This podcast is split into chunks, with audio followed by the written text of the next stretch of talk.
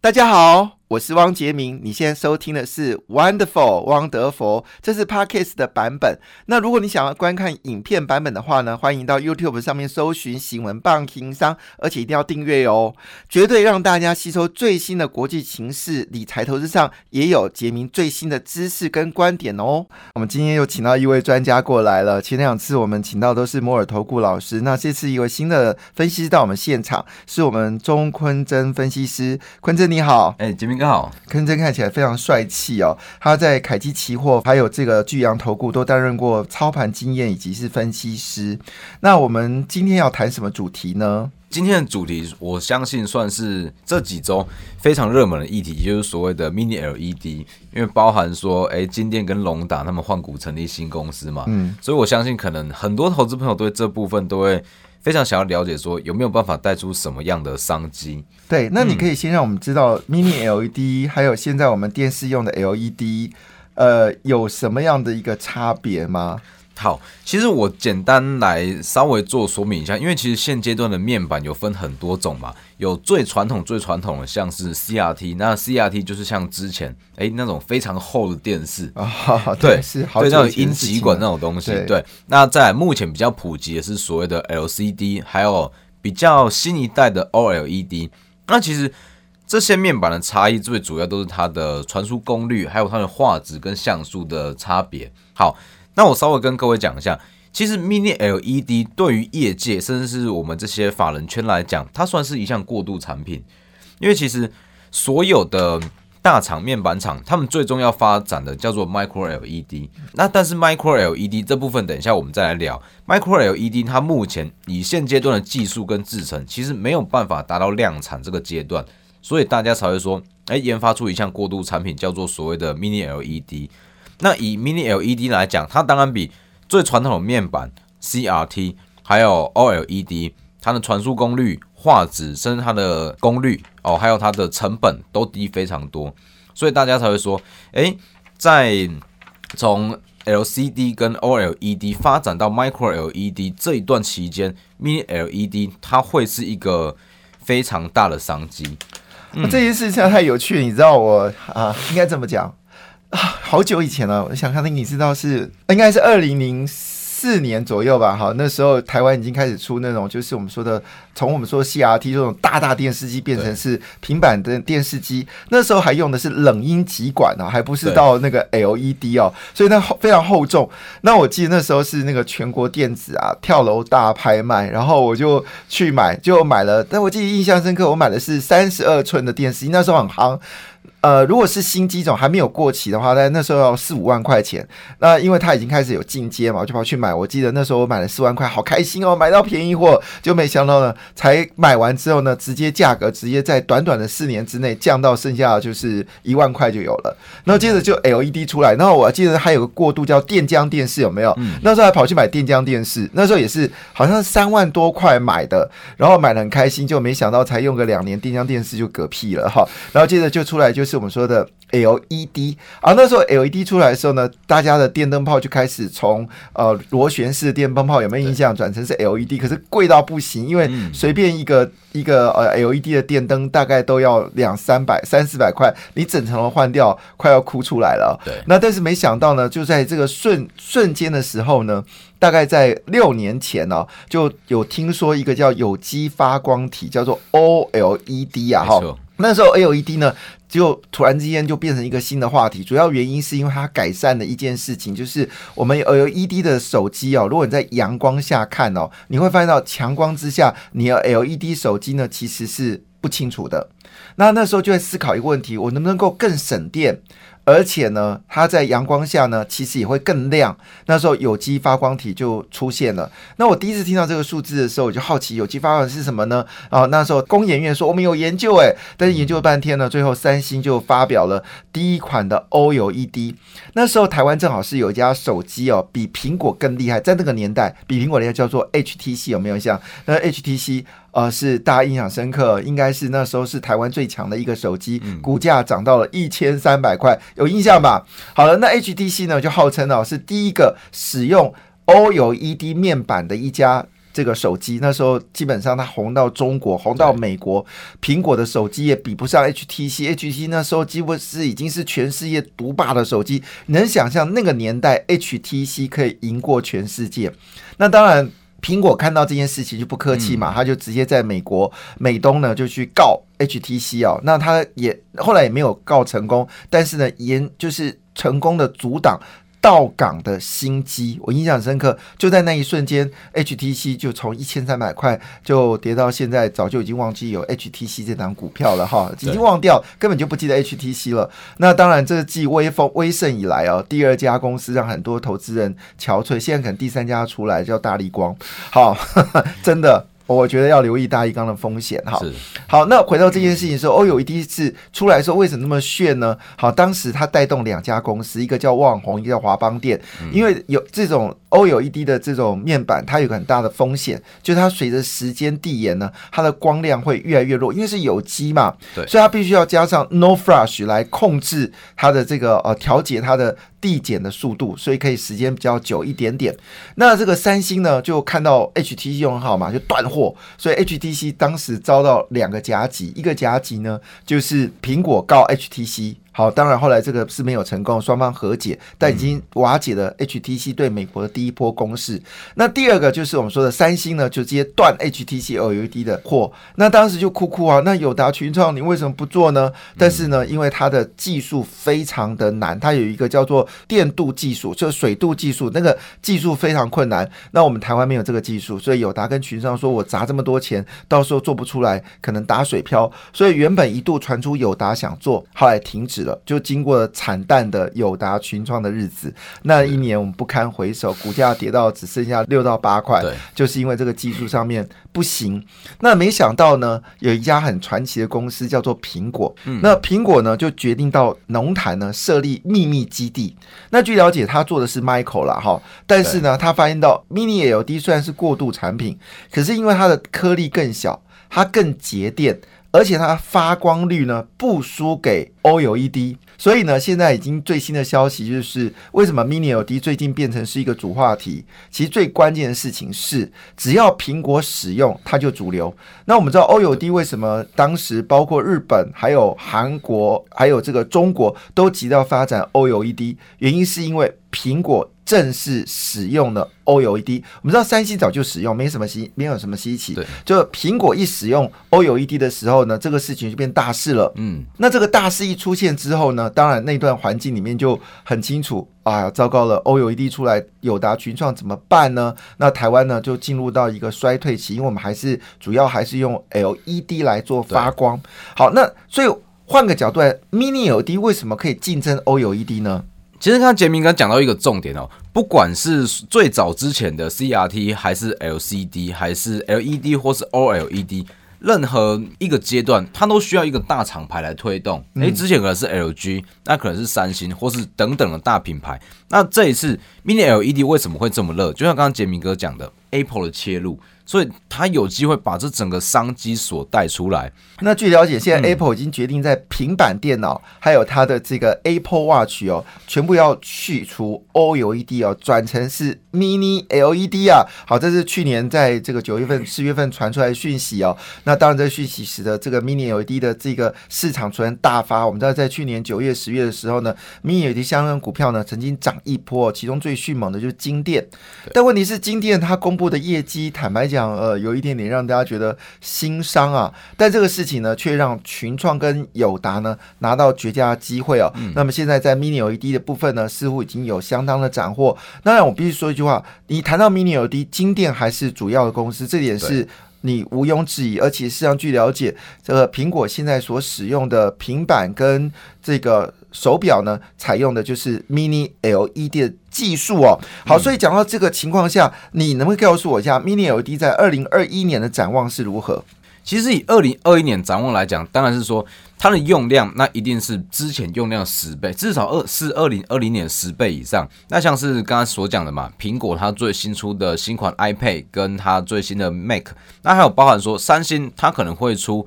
用 Mini LED 制成的电视，那 LG 也会出一项新款的电视嘛？那这一款电视它预计会搭载大约是三万颗 Mini LED，所以它其实整个商机很大。但是如果说你要从一个方向下去做切入的话，其实，嗯，不管再怎么讲，Mini LED 它都还是算是在进展到 Micro LED 中间的一个小过渡期。但是虽然说是过渡期没有错，但是这一段过渡期是长达了三到五年哦。所以三到五年的过渡期应该要从什么样的产品下去做留意？其实。它最终最终的发展，它一定是希望所有的可能 Apple Watch，甚至是小小尺寸的手机，全部都是采用 Micro LED。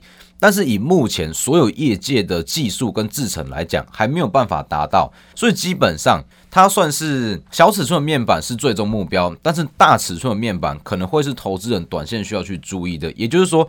大约是一些立基型的面板了，也就是说一百一十寸以上的大型面板，它可能会是首要转换的面板尺寸，不管是 Mini LED 还是 Micro LED 都好，会从大面板开始一直换到小面板。好，所以这件事情攸关重要，因为你可以想一件事情，MacBook 在今年很可能会是全球最热卖的笔电哦。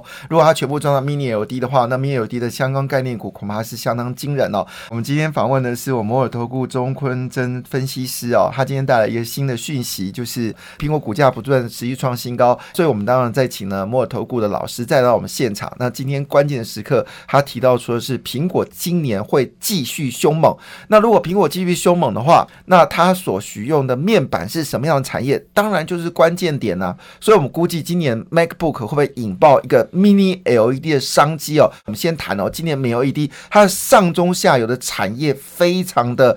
呃，密集，而且这上中下就从我们说的，从这个 Mini LED 的光颗粒，一直到封装到出厂哦，这里面厂商非常的多，所以我们今天要好好的请教我们中分析师哦，请问一下，这个 Mini LED 呢，你怎么来看这个产业？好。其实，如果把整个 Mini LED 在 Apple 这部分摊开，真的是非常多厂商。但今天只挑出说占比至少要高达十趴以上，因为其实你说可能相关的产业很多，相关公司很多，但是如果说占比太低的话，那其实也不具意义啦。好，那以 Apple 的 Mini LED 来讲，最主要的供应商当然就是像刚刚杰明哥所讲的金电跟龙达，它一定最主要的供应商。那它现在已经换股成立最新的富彩投控嘛？我认为说它后续是可以持续去留意的啦，因为其实最主要说，哎，龙达跟金电本身它在 LED 这部分，它就占有一定的优势在。那龙达它最大的优势其实在于说，它本身就具有从上游到下游一条龙的这种产线。所以龙达，我之前就有记得它这个股票，当时在去年的九月到十月就飙一波啊，它跟金店一起飙。对，其实所以所以也就是说，它现在跟金店合作，两个是。现在变伙伴关系了。对，其实以去年这个消息传出来，这两只的股票它其实就一直在往上，因为大家就有预期心理说，哎，后续如果正式合并或是真的换股成立新公司，那会擦出什么样的火花？其实当时就已经有在上涨了。没想到在一月六号，富彩投控正式上市，还拉出一根涨停板。那其实这两间合并，它有一项最大优势，也就是说。它从上游到下游，它都可以完全不去靠其他的公司，就自己产一条龙式的生产，所以其实研发投资不会重复，那也提供客户非常完整的一条龙式的解决方案，那成本相对就是从精力制造、嗯，精力封装、精力聚合，然后到出货这些东西，就是一条边了。对，没错，没错。我的妈呀，那不就很强大了？对，那如果说，因为其实以今年的整个量来看，Mini LED 大约可以到一千万个嘛，差不多。对，那如果说富彩投控它所有都有介入到的话，基本上它营收占比可以高达三成，所以它可以算是一档。非常非常蠢的 Mini LED 概念股，因为三成其实基本上就是靠这一块营收在撑公司了。对对，那它的竞争对手呢？竞争对手目前的位置在什么地方？以目前来讲，我认为说台湾是不太有竞争对手的。哇，因为基本上不太有公司有办法达到这种一条龙式服务，那占比也没有到这么高。可是撇除掉台湾的话，其实国外还是有啦。对，那国外的竞争对手主要是德国的欧司朗，但是欧司朗的占比也没有像富彩投控这么高，所以如果从 Apple 在 Mini LED 这一块来讲的话，如果说富彩投控它是排名第一的话，那可能德国的欧司朗它是排名第二，那第三顺位的供应商它可能会是中国的三安光电，嗯，对。但是三安光电它其实目前它只是在送样阶段，那正式切入这一块大约也是要两到三年后才会正式切入，所以我认为如果以今年来讲的话。富彩投控，它会是一个最大的受惠者。好，那我们很快，那除了这个呃，就是我们说富彩投控之外，还有什么股票可以提供建议？对，那如果像是 LED 的测试跟分选这部分的话，其实最主要还是以六七零六的惠特，因为其实未来这几年基本上惠特还会是 Apple 它最主要的供应商，因为主要还是因为说它从技术到测试直到分选，它也是所谓一站式的服务，也是有点像富彩投控这样一条龙式的，所以。相对起来比较不麻烦，而且说以目前测试跟分选这部分，惠特它其实在台湾的市占率是高达了八成，所以基本上也是没有其他的人选。对，所以惠特也可以特别去留意。那再来是有一档是 SMT 表面接着技术的台表科，那这部分我要特别讲一下哦。刚杰明哥有特别讲到，其实不管是 OLED 还是 LED，它遇到的瓶颈基本上都是表面的涂装或是接着技术，尤其是说。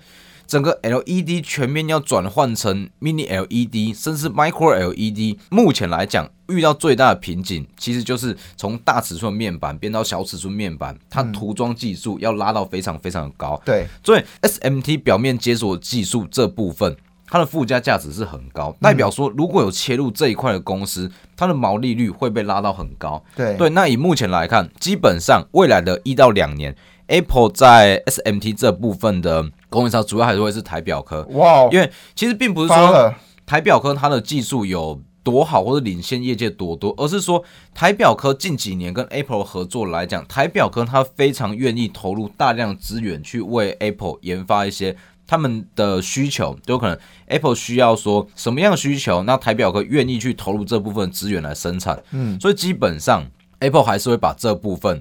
下给台表科啦。那以 Mini LED 的产线来讲，台表科目前是大约是两条产线在生产。那从去年的第四季就已经陆续在出货了。那基本上在今年第一季，甚至是到第二季，它会开始入账，会开始认列这部分的营收。对，所以我认为说非常值得去留意。那还有普瑞，那以普瑞来讲的话，普瑞它就是算高价股，那可能投资人比较少去接触啊。但是其实。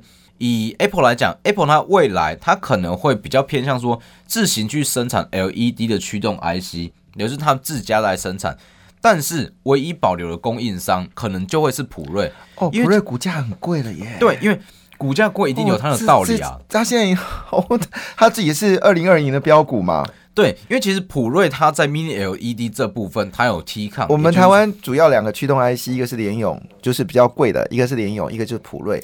但是联咏去年股价是有上涨，但普瑞涨得比联咏更凶。没错没错，是是因为它切入到 LED 的驱动 IC 吗？对，因为它有一项关键技术叫做 T 抗，也就是时序控制。那这部分基本上普瑞它可以算是独家的技术，也就是说联咏是还没有跟上这部分的脚步。我的天呐，那这个部分联咏可能辛苦了，因为联咏主要是 LCD 跟 OLED 的驱动 IC。哎，没错。但是我 LED 跟 OLED 的驱动 IC 将来的市场是越来越缩窄，是 Mini LED 来做崛起的话，那普瑞就真的很有机会。我们知道林勇刚刚公布了去年十二月份的营收啊，收益相当的凶猛哦。那最后一个是亿光电子，对，那亿光电子其实它就不是很纯的说 Apple 这部分的 Mini LED 供应链，只是说它也是有切入 LED Mini LED 这部分。